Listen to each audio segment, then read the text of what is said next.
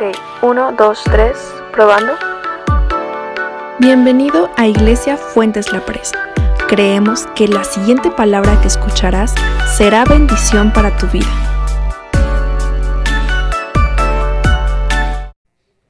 Muy bien, quiero aprovechar el tiempo para poder estudiar eh, a fondo algunas cosas de la palabra del Señor. Dios nos está preparando a través de su palabra. ¿Sabe para qué? Para un día estar con Jesucristo en el cielo. Si alguien se ha preguntado, bueno, ¿para qué se reúne tanto tiempo y tantas veces y para qué estudiar la Biblia tantas veces? Le puedo decir en resumen, es porque Dios le interesa preparar a cada ser humano en el planeta y esté listo, porque un día Jesús vendrá por segunda vez y vendrá ya no como redentor, no a salvar y a perdonar pecados, vendrá a juzgar. Y nosotros debemos estar preparados. Así es que las personas en el planeta tenemos una razón para estudiar la palabra de Dios. La palabra de Dios nos prepara, nos capacita, nos ayuda para que podamos recibir a Jesús cuando venga por segunda vez o cuando Él nos llame a cuentas, porque la Biblia es clara, escrito está, el ser humano solo puede vivir una sola vez en la tierra y después de eso se presenta ante Dios para ser juzgado. Así es que si alguien preguntaba en su corazón, esta es la respuesta. Y quiero continuar, quiero eh, continuar la palabra de Dios. Dios está tan interesado en enseñarnos cómo llegar al cielo y enseñarnos cómo vivir en la tierra mientras llegamos al cielo, que estamos estudiando la primera carta del apóstol Pedro, ¿verdad? Abra su Biblia, primera de Pedro, capítulo 1, versículo 15 y 16. Hoy estamos en la segunda parte del tema llamado Mi Santidad. Mi Santidad. Esa es la segunda parte. Y vamos a ver lo que dice Primera de Pedro 1, 15 y 16. Primera de Pedro 1, 15 dice lo siguiente, sino como aquel que os llamó es santo, ser también ustedes santos en toda su manera de vivir. Porque escrito está, sean santos porque yo soy santo.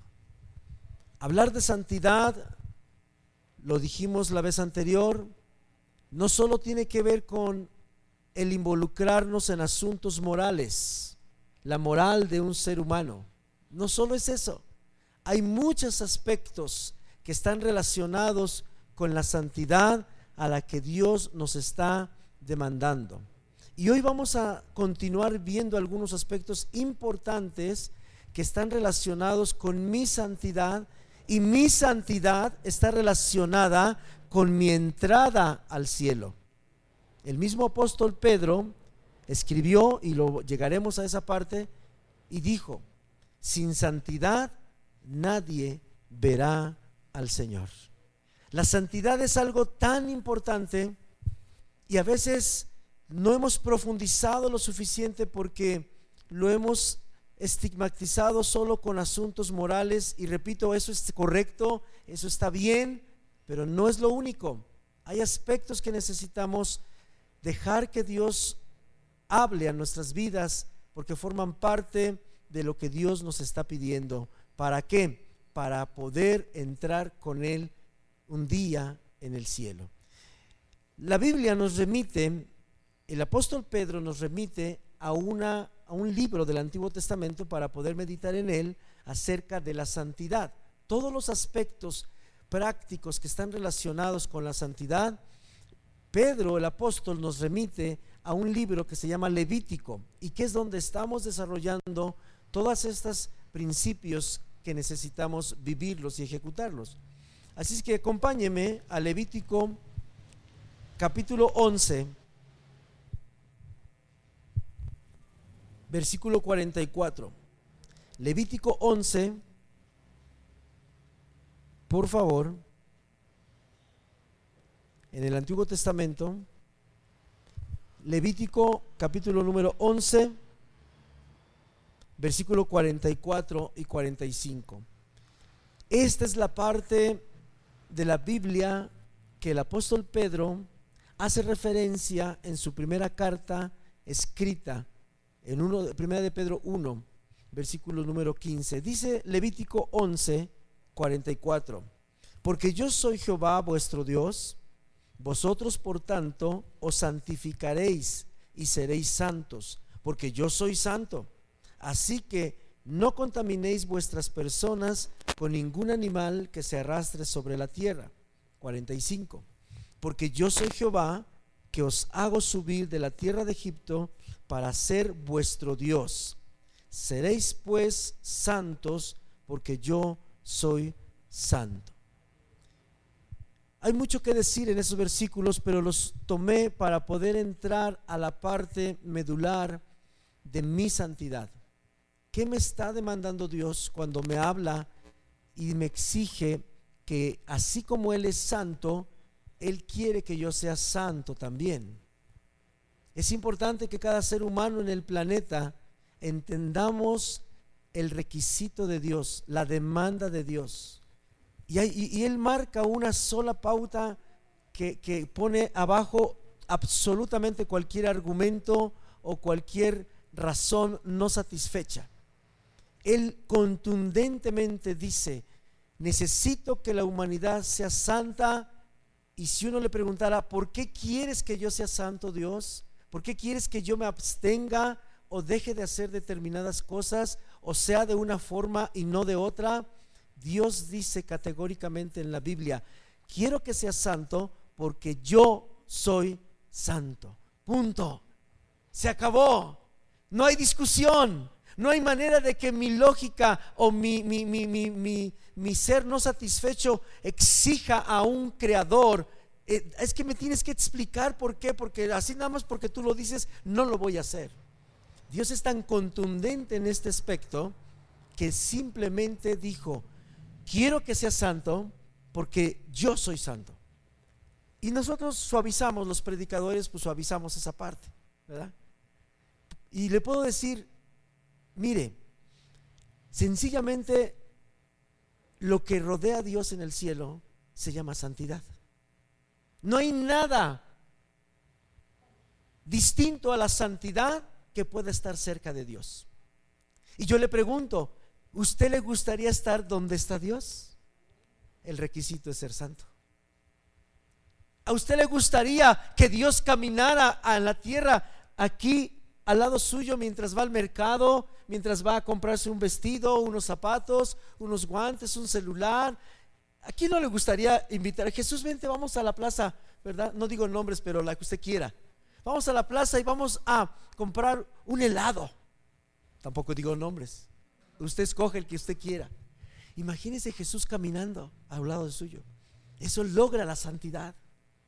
Oh Jesús, voy a ir a cerrar un negocio. Por favor, ven conmigo a la sala de juntas para que el, negocio se cierre bien. Se requiere santidad. Voy a formar un hogar. Se requiere santidad. Voy a, educar a mis hijos. Se requiere santidad. Y más cosas que vamos a ver. Ok, vamos al libro de, al mismo Levítico, ahora capítulo 19 quiero meditar con usted algunos aspectos. En el capítulo 19, Dios nos estaba enseñando, número uno, que el temor a la madre y al padre, es decir, honrar a nuestros padres, formaba parte de la santidad de una persona. Eso lo vimos la vez pasada. Honrar a nuestros padres. También vemos en Levítico número 19, versículo 3, que la santidad de una persona está relacionada con la obediencia a la palabra de Dios. En el versículo número 4, cuando habla acerca de no tener ídolos, dijimos que la santidad está relacionada con quién está como primer lugar en mi corazón. ¿Quién es mi prioridad number one? ¿Verdad? Número uno, la machín. ¿Qué nos mueve? Eso es santidad.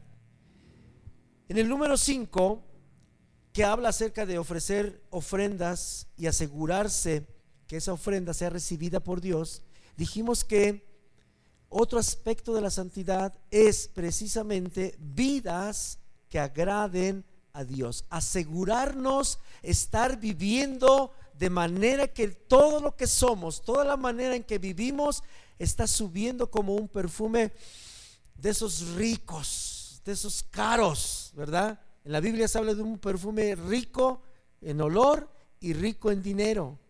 El, perfume de... ¿qué, perfume era el de la mujer que derramó del, del vaso? ¿Alguien se acuerda? ¿Alguien se acuerda qué perfume era?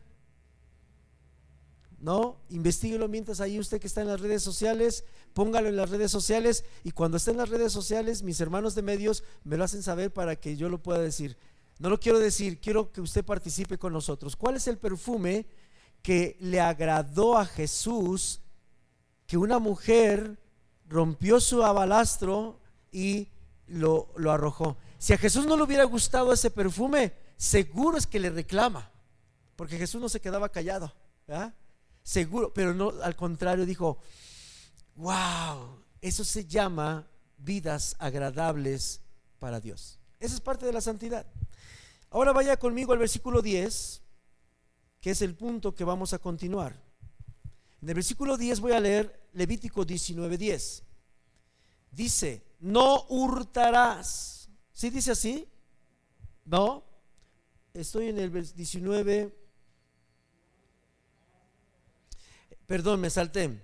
El versículo 10 dice, y no rebuscarás tu viña, ni recogerás el fruto caído de tu viña.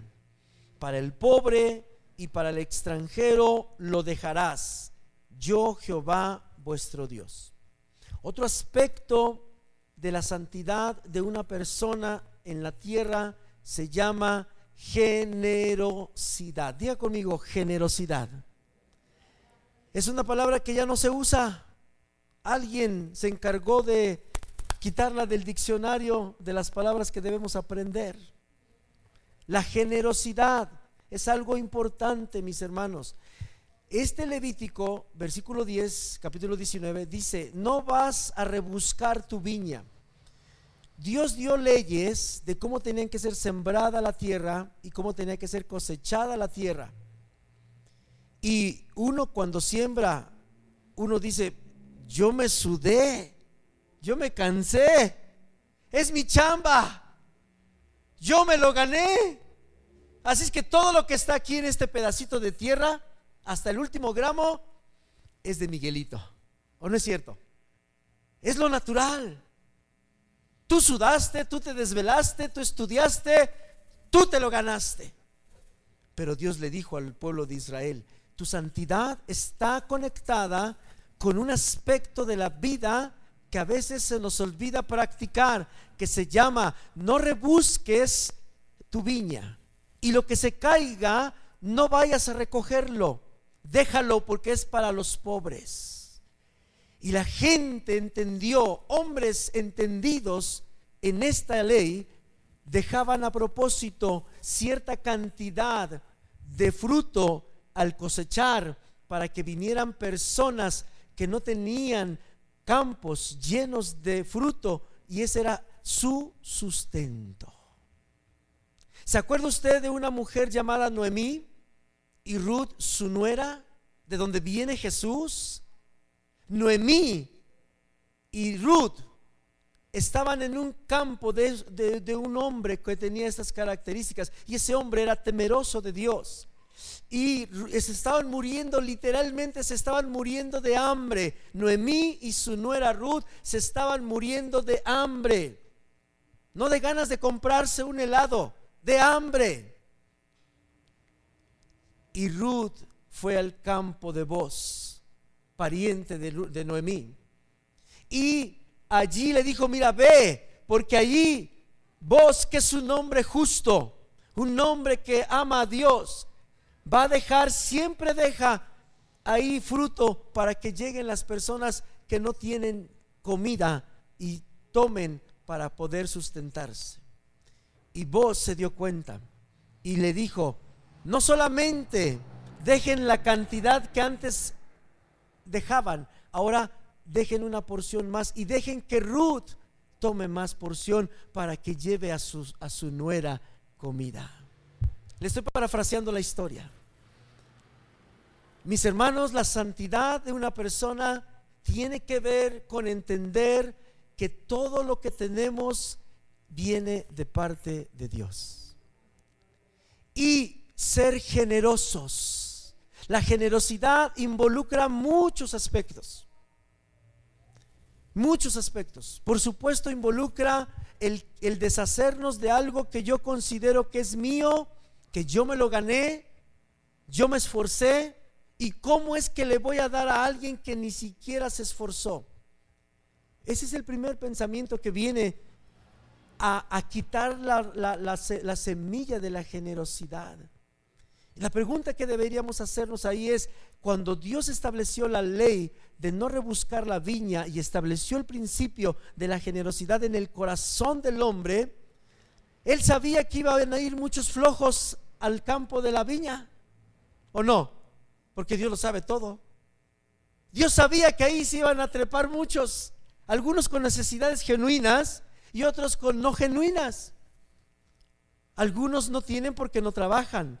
Y Pablo fue muy claro, el que no trabaje, que no coma. Oye, pero si tienes que ser generoso, pero la Biblia dice, y pone las cosas en su lugar cada cosa.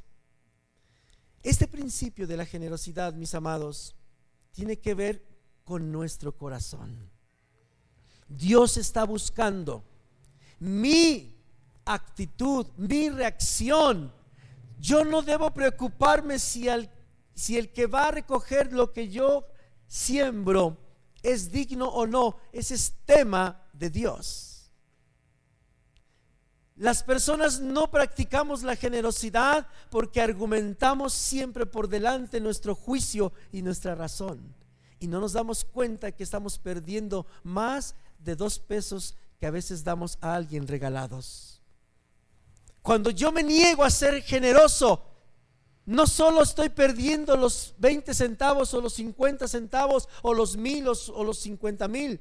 No, estoy perdiendo la oportunidad de ser santificado. ¿Cuánto nos cobraría Dios para entrar al cielo? nadie alcanzaríamos, la plata no alcanzaría para poder entrar, ¿o no es cierto? En otras palabras, cuando Dios establece el principio de la generosidad relacionado con la santidad de una persona, está diciendo, quiero que veas que para que tú puedas entrar al cielo, debes tener y ser generoso con tu prójimo. Generoso, evidentemente, la palabra lo dice todo, no pichicato. Alguno dirá, ¿qué es eso de pichicato? Poquito, medido. Mire, algunos, cuando vamos a dar el gasto a las esposas, ¿verdad? Así literalmente como le estoy diciendo, ¿eh? Y nos tardamos como cinco minutos. y después, no, no te voy a dar gasto porque no traigo cambio. Somos pichicatos, hasta con nosotros mismos. No somos generosos. Sé que este, este tema reta, sé que este tema se puede malinterpretar y oro a Dios para que usted no lo malinterprete y yo no se lo explique mal. Pero lo que me interesa dejar en su corazón es una persona no generosa corre el riesgo de no completar su proceso de santificación no significa ganar la salvación por obras. Por favor, no vaya a asociar que estamos predicando que la salvación es por obras. Jamás. La generosidad es el reflejo de la naturaleza de Dios mismo viviendo adentro de una persona. ¿Quién fue quien pensó en el pobre cuando dio bendición en la viña o en el campo donde se multiplicaron las semillas sembradas. fue Dios. Porque uno no piensa en nadie más que en uno. Cuando yo voy a trabajar, no pienso en nadie. Yo no pienso en los que están lavando los vidrios, los parabrisas. Yo no pienso en usted que no tiene para comer. Usted no piensa en mí. Cuando salimos a trabajar, nadie piensa en nadie. ¿O sí? No. Cuando hacemos negocios no pensamos, hay un peso para mí, otro para mí y otro pues para, para, pues para ver si alguien lo necesita. Nadie piensa así. Sin embargo, Dios dice, cuando siembres tu viña, cuando trabajes, cuando te esfuerces, cuando ganes, debes de pensar en la generosidad. Oh, esto va a cambiar. Y mire, Dios es tan bueno y tan hermoso que cuando uno piensa en el pobre, dice su palabra, Dios te bendice más. De verdad, no es chantaje ni lavada de coco. Es la Biblia, es el principio. Así Dios sustenta a la humanidad. Así que generosidad equivale a nivel de santidad. La generosidad está conectada con la santidad de una persona. El día que nosotros querramos ser más santos, generosidad, ¿vale? Con dinero, con tiempo. Hay personas que no somos generosas con el tiempo escuchando a otros. Yo le digo a mi esposa, pero rápido, ¿eh? Porque llevo prisa. No soy generoso en el tiempo. Los hijos, cuando los hijos están en la adolescencia, en la juventud, híjole, requieren una generosidad de tiempo increíble. Y los papás del siglo XXI no tienen tiempo. No tienen tiempo. ¿Y cómo vas a ser generoso con tu tiempo si apenas te alcanza?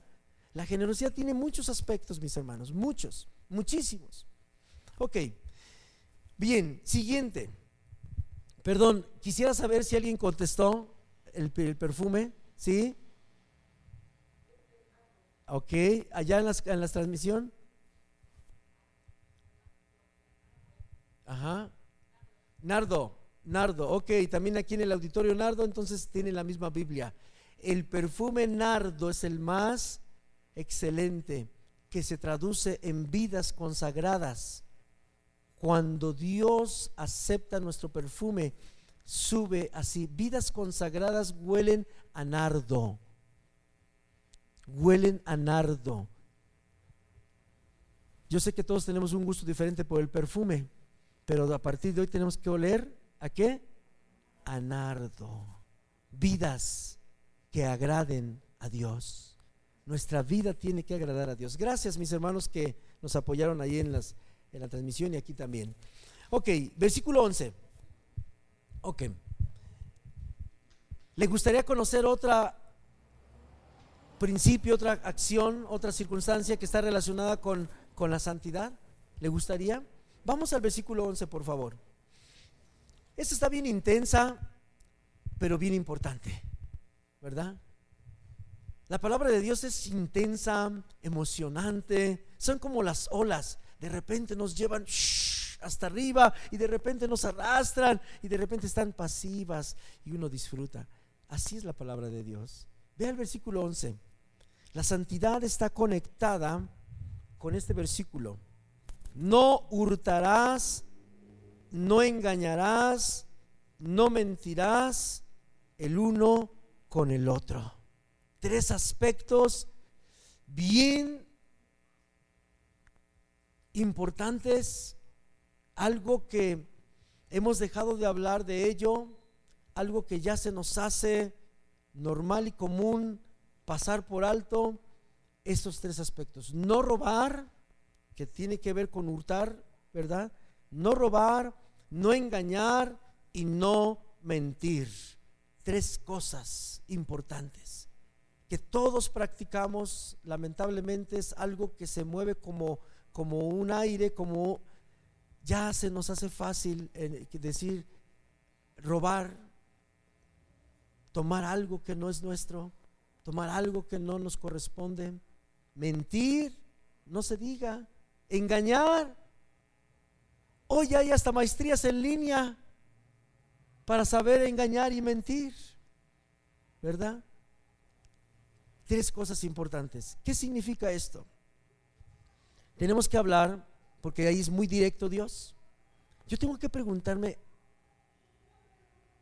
¿le estoy robando algo a alguien? ¿Le estoy robando algo a Dios? Es importante. Igual, en las áreas del tiempo, por ejemplo, muchos papás le están robando tiempo de crianza y de educación a sus hijos. Muchos papás que no entendimos esto cuando teníamos hijos chiquitos y que nos metíamos a trabajar 48 horas cuando el día tiene 24, le robamos a nuestros hijos pequeños las horas que les correspondían a ellos para ser instruidos, amados, educados. Y ahora que estamos grandes los papás y nuestros hijos están viejotes y con bigotes, ¿qué cree? Los papás queremos ir y educar a nuestros hijos y ya no es posible. La santidad tiene que ver con entender este principio de hurtar, de robar,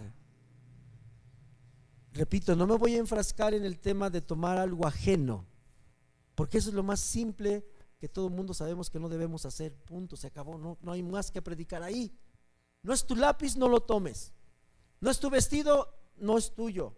No es tu coche, no es tuyo. O sea, eso es lo más simple, ¿o no es cierto? Hay cosas importantes que no nos damos cuenta que estamos robando, que estamos lo que estamos tomando que no nos pertenece. A la inversa, habemos personas que estamos robándole a otros el tiempo y exigimos que esté con nosotros escuchándonos horas y horas y horas y le estamos robando esas horas a otra persona. ¿Por qué? Porque yo estoy robándole el tiempo que debe ser para otra persona. Necesitamos entender este, esta, esta parte de la Biblia. No robarás, no robarás. ¿Por qué? ¿Sabe qué quiso hacer el enemigo de Dios en el cielo? Por lo cual fue arrojado del cielo, porque le quiso robar la gloria que le pertenecía al único que merece gloria, ese, ese enemigo, ese ser creado por Dios, dijo, no, yo también, y le quiso robar la gloria. Y este es el aspecto más importante que quiero dejar en su corazón. Haga un análisis de si hay algo que está usted tomando que no es suyo, corríjalo y siga adelante.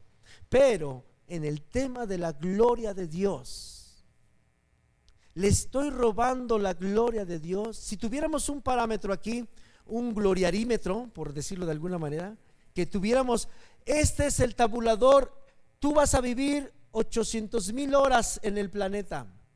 De esas 800 mil horas, tú tienes que darle el 10% a Dios de tus horas en adoración y en alabanza. De los, de los años y minutos y segundos que cada ser humano tiene para vivir en la tierra, le pertenecen mínimo a Dios el 10% de nuestros recursos, que es también nuestra vida, para adorarlo y para bendecirlo. Cuando yo no le estoy adorando, le estoy robando la gloria que le pertenece a Dios.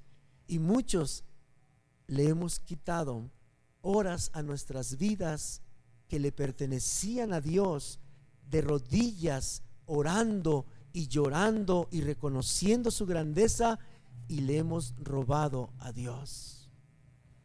Necesitamos dejar de robarle lo que le corresponde a Dios. Jesús lo dijo de esta manera. Un día le presentaron una moneda con la cara del César y les preguntaron, le preguntaron a Jesús, Jesús, ¿se deben o no se deben pagar los impuestos? Jesús dijo, a ver, muéstrame la moneda. ¿De quién es la moneda? Pues del César. Ok, dale a César lo que es del César y dale a Dios lo que es de Dios.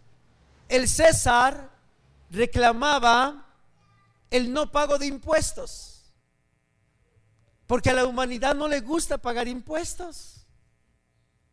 No nos gusta pagar nuestras... Y le robamos a las autoridades pagando menos de lo que debemos de pagar. Pero Jesús dijo en esta parte, hey, pongan atención en realidad a lo que les estoy diciendo. Jesús nos está diciendo, así como la naturaleza humana tiende a robar lo natural, lo que no es nuestro, también tiende a robar lo que le pertenece a Dios. Muchos le hemos robado días y horas completas de nuestras vidas que le pertenecían a Dios y las hemos vivido para nosotros mismos. Debemos dejar de robarle a Dios. Dios dio 24 horas en un día y sabe que espera Dios de nosotros por lo menos 2.4 horas del día dedicadas a la búsqueda de su rostro y de su comunión con Él. 2.4 horas diarias, multiplicado por cada día y cada mes y cada año. ¿Sabe qué pasa cuando alguien roba suficiente como para no poder pagar? Lo meten a la cárcel. Y ahí paga hasta el último cuadrante. Mis hermanos, tenemos que dejar de robarle lo que le pertenece a Dios. Si usted y yo estamos en esta situación, dejemos de robarle. Dios es un Dios tan, tan misericordioso que un día dijo una parábola, que un hombre debía hasta la camisa. ¿Sí se acuerda? Debía hasta los zapatos que traía, no eran de él. Tenía una deuda bien grande y dice que se le perdonó todo. Su vida entera no iba a alcanzar para pagarla. Y dice la escritura en esa parábola, todo le fue perdonado. En Dios sí hay borrón y cuenta nueva. Hoy es un buen momento para entender este principio de la santidad. Si yo hoy sé que le estoy robando tiempo a Dios, le estoy robando gloria, ese es otro punto también importante. Robarle gloria a Dios también tiene que ver con yo querer ser el protagonista y Dios el suplente. No, yo soy, yo no figuro, el que figura es Dios, Él es el que merece. El primer lugar en mi vida. Ok, robar. Tengo que corregir, pedirle perdón a Dios y decirle, Señor, no había visto la cosa así. Nada más estaba viendo la moneda donde estaba la cara del César y me cuadré. Ahora ya le pago al César lo que es del César. Pero muchos nos quedamos en esa mitad de la parábola. Nos conformamos con decir, le pago al César lo que es del César, ya. Pero Jesús no dijo así. Y págale a Dios lo que es de Dios. Dicho de otra manera, no le robes los años de tu vida que le pertenecen a Dios. 2.4 horas del día tenemos que reagendar todo lo que hacemos en un día. Porque 2.4 horas al día es el 10% de 24 horas que Dios nos da en un día, lo cual le pertenece a Dios. Tenemos los matemáticos, ayúdenme a saber, de 24 menos 2.4, ¿cuánto quedan? ¿21 qué? ¿21.6? No, 22.6, ¿sí verdad? ¿Sí? ¿22.6 matemáticos? Correcto. Tenemos que planear qué vamos a hacer con 22.6 seis horas, ya no 24. Es un cambio de paradigma, ¿o no es cierto? Ok, no vas a hurtar, no vas a engañar. ¿Sabe de qué nos habla esto?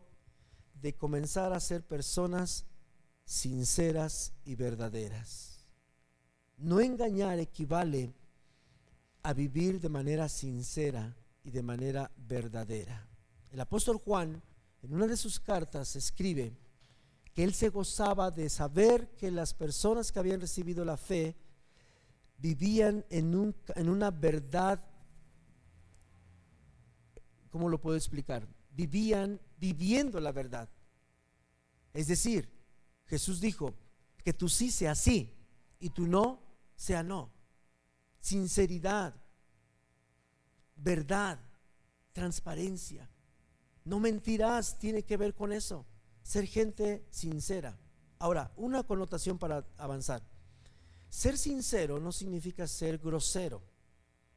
Muchas personas decimos la verdad, pero la decimos áspera, la decimos dura. Por ejemplo, vemos un cuadro pintado, ay, está bien feo. Y hasta hacemos la cara más fea que el cuadro. Está bien horrible. Y es verdad, pues está feo. Pues digo, está feo, pues ¿qué hacemos? No todos los cuadros son bonitos. Está feo, ok, está. Pero la manera en la que uno dice, eso se llama sinceridad. Jesús dijo, debes sazonar tus palabras con salecita, es decir, que tengan buen sabor. Ser sinceros no es fácil, mis hermanos, no es sencillo. Si yo tuviera la oportunidad, lo pondría en una de las ciencias que la humanidad tendría que estudiar, así como la física, las matemáticas, la biología. ¿Por qué? Porque de verdad aprender a ser sincero requiere muchos, muchos principios. No se trata de escupir porque tengo saliva. No se trata de hablar porque tengo lengua. Ser sincero tiene que ver con manifestar la verdad en la manera correcta y en el tiempo correcto. Mire, se lo pongo de esa manera para pasar a otro punto. La Biblia dice que la salvación ganada por Jesús era un misterio. Un misterio que fue revelado siglos después de la existencia de la humanidad. Y esto me pone a pensar, ¿y saben qué consiste la revelación de la salvación de Jesús como un misterio? ¿Sabe cuál es el primer impacto de la salvación?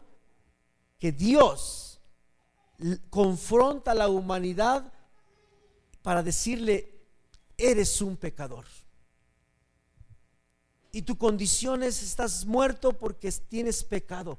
Ese es el principio de la salvación. Y Jesús vino a eso.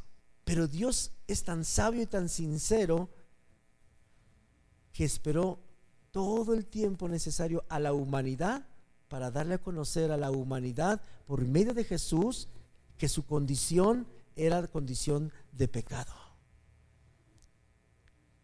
Dios no ocultó que nuestra condición es de pecado, pero fue sincero y verdadero y esperó el tiempo suficiente para revelar a Cristo como el Salvador de seres mortales con un problema llamado pecado. Dios no tiene problemas para decirnos la condición de nuestro corazón, pero siempre usa lazos de amor y nos hace ver nuestros problemas internos, nuestras deficiencias. El Espíritu Santo redarguye, es parte de la sinceridad. No es así de que, Oscar, eres un pecadorzote, pasa, vale, vete de aquí. No hace eso. La sinceridad involucra amor, buen trato, pero sí, por supuesto, la verdad. ¿Somos sinceros? Hoy hay un llamado para la sinceridad, para no robarle la gloria a Dios, para ser verdaderos, auténticos, ¿verdad? Por último, dice, no mentir en ese versículo, no debemos mentir. Como le dije, la mentira es parte de la vida. La mentira ya se formó parte de la... bueno, a nuestros hijos, nadie, nadie, ningún padre le dice a su hijo, quiero que aprendas a mentir, porque no lo hay. Sin embargo, todos nuestros hijos saben mentir y lo hacen tan perfecto como nosotros. Quiere decir que somos buenos maestros, aprenden de nosotros. Todo mundo mentimos. Debemos total y absolutamente ser tajantes con la mentira. No debemos de mentir en ninguna forma, de ningún tipo, no engañarnos, no mentirnos. Son retos grandes que involucran la santidad de una persona. Tal vez a alguno de ustedes le ha pasado esto. Ahora que dije la verdad, me fue requete mal. Siempre miento y nunca me habían cachado. Y ahora que le dije la verdad, mira, hasta en el sillón, bueno, ya ni el sillón me dejan. De verdad, cuando uno se dispone a, corregir esas áreas, parece que tomó la peor decisión de su vida. Todo se le voltea. Dije la verdad y mira, por decir la verdad, con lo que me pagaron. Hay personas que dicen la verdad y por su verdad, no su verdad en el sentido de lo que él cree, sino por la verdad de la situación, tienen que ser llevados a juicio y metidos a una cárcel. Oh, no suena justo. Pero si lo que único que estaba haciendo es la verdad, pero la verdad de tu situación implica una infracción. Por eso es que no somos veraces, porque sabemos el resultado de... Pero hoy hay un gran reto. Dios quiere santificarnos. Dios quiere que ya no, robamos, no robemos más. Pablo dice que el nuevo nacimiento en Jesús consiste en esto, en ser una nueva criatura, en que las cosas viejas pasaron y todas son hechas nuevas. Y hace unas puntualidades. El que robaba, ya no robe más sino que trabaje con sus manos en un buen empleo de tal manera que le ayude, no para sus propias necesidades, sino que aún le ayude a otras personas más. Hay un gran reto. Hay un trabajo para cada uno de los que quieran dejar de hurtar, de robar. Dios tiene un trabajo para los que estamos robándole la gloria a Dios, es momento de entender que si mi agenda de vida no involucra 2.4 horas repartidas a lo largo del día donde yo pueda estar delante de Dios, ya sea adorándolo de rodillas, postrado, leyendo, ayunando, estudiando, si no hay actividades que involucren búsqueda de Dios, 2.4 horas como mínimo en un día de 24 horas, le estoy robando gloria a Dios, lo que le pertenece a Dios. Y necesito involucrarme en dejar de robarle a Dios. ¿Estamos de acuerdo? Y por último, no engañar, no mentir, ser sinceros, ser verdaderos, afrontar la realidad en una palabra, una expresión. No mentir significa afrontar la realidad. ¿Sabe por qué mentimos las personas? Porque no queremos afrontar la realidad. Y como no queremos afrontar la realidad, la salida más práctica se llama miente. Miente de tal manera que no te afrontes a la realidad. Afrontar la realidad me va a llevar a no mentir. Ya, pues tengo que enfrentar esto, ¿verdad? La pregunta tan cotidiana, ¿cómo estás? Todos cuando nos preguntan, ¿cómo estás? Mentimos. No, pues ¿cómo le voy a estar contando a todo el mundo mis problemas? No, no, no, tampoco digo eso. Sé que estamos en una sociedad y hay protocolos y todo el rollo, eso lo entiendo perfectamente. Pero me refiero en realidad a ser sinceros y honestos. Quiero pedirle que se ponga en pie conmigo, ya se me acabó el tiempo. Y vamos a permitir, hay tres cosas que tienen que ver con la santidad. No robar, dijimos, no engañar, que tiene que ver con ser sinceros, ser verdaderos, no mentir. Tenemos que afrontar las realidades. Gracias por haber escuchado este mensaje. Comparte con alguien a quien quieras bendecir con esta palabra.